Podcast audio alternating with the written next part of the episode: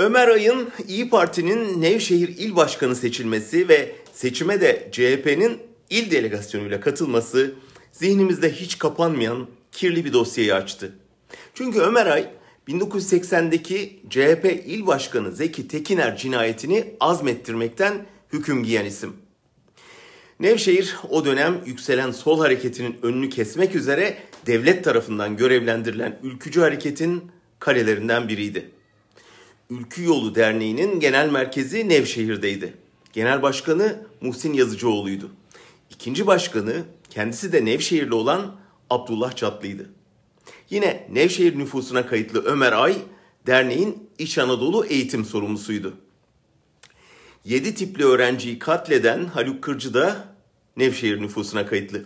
Abdi İpekçi'nin katili Mehmet Ali Ağaca Kartal askeri cezaevinden kaçırıldıktan sonra Nevşehir'de saklanmıştı. İpekçi cinayetinde adı geçen 5 ülkücüden 4'ünün sahte pasaportları Nevşehir Emniyet Müdürlüğü'nde düzenlenmişti.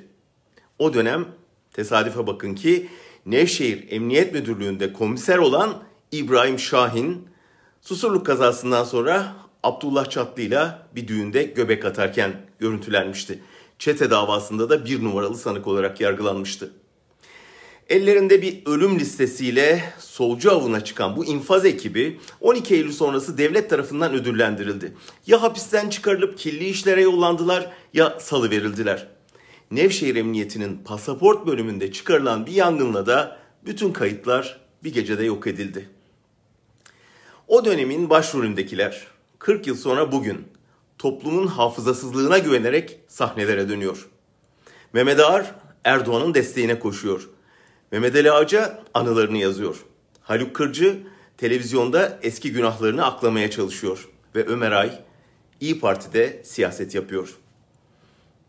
10 yıl önce Ağaca salı verildiğinde bir televizyon programında Abdi İpekçi'nin kızı Nüket İpekçi'yi ağırlamıştım. Babasının katledişinden beri sakladığı kanlı delik deşik gömleği seyircilere göstermişti. Aynı gömlekleri taşıyan benim gibi birçok çocuk var demişti.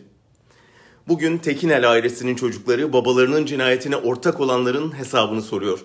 CHP'yi de milliyetçi ortaklarına şirin görünme adına bu suça alet olduğu için eleştiriyorlar.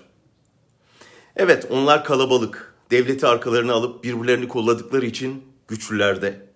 Ama bu tarafta da yakınlarını demokrasi mücadelesinde kurban verenlerden oluşan devasa bir güç var. Dünün hesabını soran koca bir yetimler ordusu.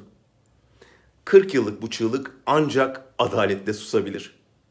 Nevşehir'deki gibi açık yaraya tuz dökerseniz o çığlığı daha çok dinlersiniz.''